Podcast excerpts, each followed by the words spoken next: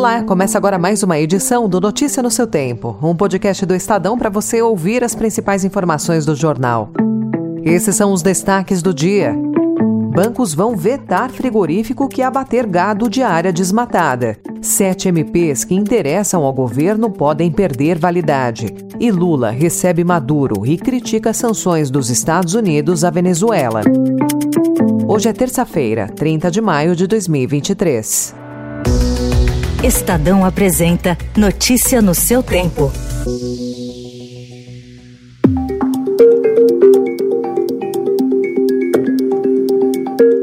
Protocolo de autorregulação aprovado pela Febraban determina que bancos brasileiros só poderão conceder crédito para frigoríficos e matadouros que comprovarem não comprar gado de abate proveniente de áreas de desmatamento ilegal da Amazônia e do Maranhão. A decisão vale para fornecedores diretos e indiretos. A norma de sustentabilidade será lançada hoje. É a primeira vez que há um protocolo detalhado para um setor específico da economia. Grandes bancos já assinaram o documento da Febraban, entre eles Itaú Unibanco, Banco do Brasil, Bradesco, Santander e Caixa. As instituições financeiras que aderirem terão de exigir de seus clientes a implementação de um sistema de rastreabilidade e monitoramento do gado até dezembro de 2025.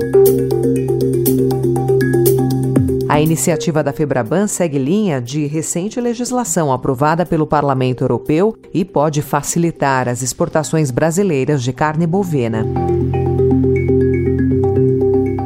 A aprovação do novo arcabouço fiscal na Câmara revelou a bem-sucedida articulação diretamente conduzida pelo ministro da Fazenda, Fernando Haddad. A expectativa agora é de que Haddad possa encontrar uma saída para os erros de articulação política do governo Lula na economia, e ela se dá em razão da relação que o ministro estabeleceu com o presidente da Câmara, Arthur Lira, na tramitação do arcabouço fiscal. Nos bastidores, tanto políticos quanto interlocutores do mercado financeiro dizem que o ministro conquistou a confiança de Lira em um momento chave de empoderamento do Congresso, o que será decisivo para a aprovação da reforma tributária.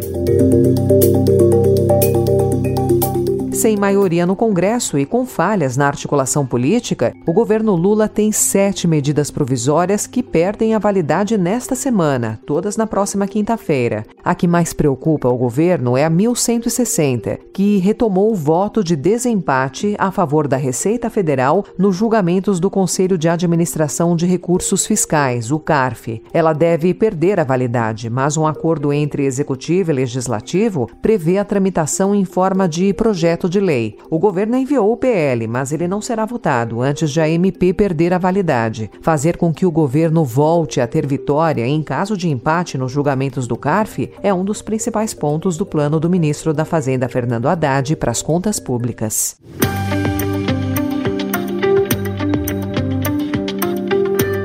Depois de oito anos, o presidente Maduro volta a visitar o Brasil e nós recuperamos o direito de fazer política de relações internacionais com a seriedade que sempre fizemos, sobretudo com os países que vassem fronteira com o Brasil, e a Venezuela sempre foi um parceiro excepcional para o Brasil. Lula recebeu ontem o venezuelano Nicolás Maduro em Brasília, estendendo a mão para tirar a Venezuela do isolamento diplomático. No encontro, o petista ignorou abusos dos direitos humanos e criticou as sanções dos Estados Unidos ao regime chavista. Na esteira da reaproximação, os dois países retomaram a negociação da dívida de 6 bilhões de dólares que a Venezuela tem com o Brasil, embora nada garanta que o governo brasileiro veja a cor do dinheiro tão cedo. Ontem, Maduro disse disse que pretende usar o encontro regional para propor aos presidentes sul-americanos a suspensão de todas as sanções e medidas coercitivas impostas não só contra a Venezuela, mas também contra Nicarágua e Cuba.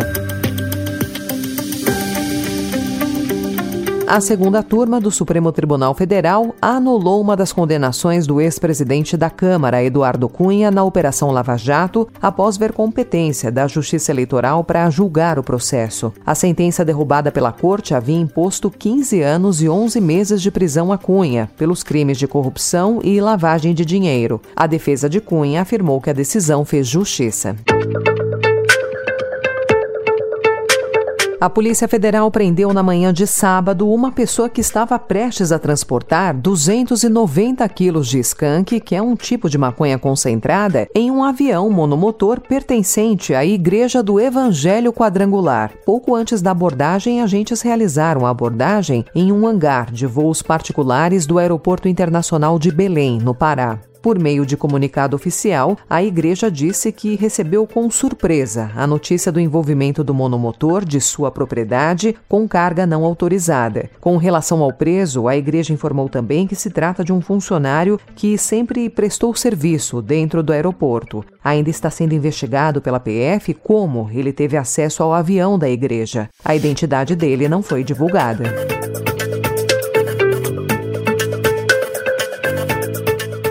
O Estadão também informa hoje que a Secretaria de Saúde de São Paulo recomendou que todos os municípios intensifiquem a vacinação contra a febre amarela para evitar a expansão da doença. Depois de três anos sem casos, houve dois óbitos no interior do estado e a pasta detalhou que as vítimas não haviam sido vacinadas. A vacina faz parte do calendário de imunização e as doses estão disponíveis gratuitamente em todos os postos de saúde. Notícia no seu tempo.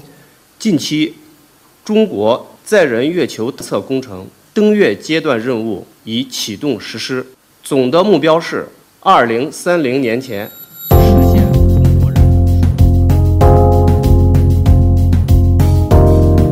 A China planeja pousar astronautas na Lua antes de 2030, o que seria outro avanço no que é cada vez mais visto como uma nova corrida espacial contra os Estados Unidos e seus aliados. Os americanos pretendem colocar seus astronautas novamente na superfície lunar até o final de 2025. O vice-diretor da Agência Espacial Tripulada da China, Lin Shiqiang, confirmou o objetivo do país em uma coletiva de imprensa ontem, mas não deu uma data específica.